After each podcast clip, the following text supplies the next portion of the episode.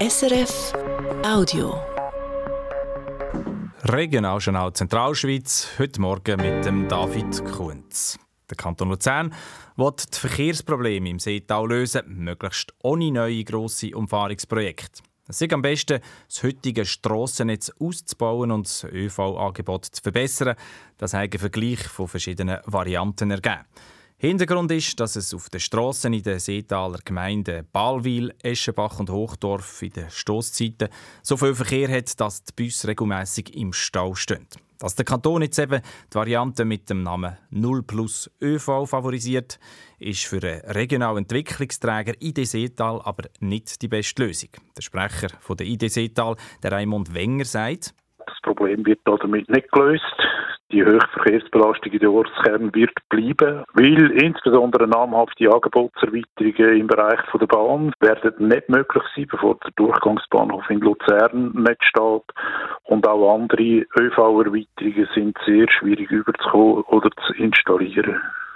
Der Kanton Luzern sagt, das Kosten-Nutzen-Verhältnis von einer Umfahrung sei eben nicht so gut. Das Resultat dieser Untersuchung ist aber jetzt nur eine Empfehlung. Die Variante mit der Umfahrungsstrasse die sei nicht vom Tisch. Die Stadt Luzern will die Airbnb-Vermietung einschränken. Der Vorschlag vom Stadtrat Wiener das machen an dem haben die Hotels aber jetzt gar keine Freude. Der Hotelverband in der Zentralschweiz kritisiert, die Stadt schiesse übers Ziel raus. Der Stadtrat will nämlich, dass auch Hotels grundsätzlich den neuen Regeln unterstehen. Wenn sie gewisse Bedingungen erfüllen, kommen sie aber eine Ausnahmebewilligung über. Und eine von diesen Bedingungen ist, dass es in den Zimmern keine Kochen hat. Das Kriterium, das müsste die Stadt unbedingt streichen, schreibt der Hotelverband jetzt in einer Mitteilung dass die Hotels die und sogar Gemeinschaftskochen müssten das würde in ein paar Betrieben das Knick brechen. Stadtparlament diskutiert das Geschäft der voraussichtlich Ende Februar. Der Urner Industriekonzern Detwiler hat letztes Jahr deutlich weniger Gewinn gemacht. Netto hat die Firma knapp 67 Millionen Franken verdient. Im Vorjahr sind es noch über 100 Millionen gewesen. Das hat drei Gründe, heisst es in einer Mitteilung. Erstens hat die Kundschaft noch viel Produkt an Lager gehabt und darum hat Detwiler weniger können verkaufen. Das ist auch ein Folge der Corona-Pandemie.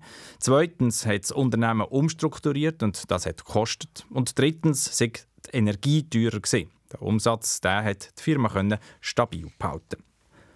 Und jetzt zu dem. Die Schweizer Wahlen im Regionaljournal. Der 3. März, der grosse Wahltag im Kanton Schweiz, da wird entschieden, wer einen Sitz hat in der siebenköpfigen Regierung. Die neun Kandidierenden haben wir hier im Regionaljournal diese Woche vorgestellt. Gewählt wird der aber auch der Kantonsrat und der ist bei uns heute im Fokus. Das Interesse ist gross an diesen 100 Sitzen im Parlament. Fast 400 Personen bewerben sich darum. Das Ziel der Parteien ist klar, sie wollen alle zulegen. Die Maris Zehnder berichtet. Stärkste und dominante Kraft im Schweizer Parlament ist seit Jahren die SVP. Sie hat heute knapp ein Drittel von diesen 100 Sitzen. Punkte, die die Partei bei der Wählerschaft mit Themen wie Asyl und Zuwanderung. Ähnlich also wie bei den nationalen Wahlen im letzten Herbst. Zulegen wollen auch die anderen Parteien. Die Mitte mit aktuell 24 Sitzen ist die zweitstärkste Fraktion. Eine von ihren Botschaften tiefere Steuern für Leute mit mittleren Einkommen. Vier Sitze weniger als die Mitte hat die FDP. Auch die Liberalen haben die Steuern im Visier. Weil der Kanton viel Geld auf der höheren Kante hat, soll die Bevölkerung Geld zurückbekommen. Ums Portemonnaie geht es auch bei den Linken.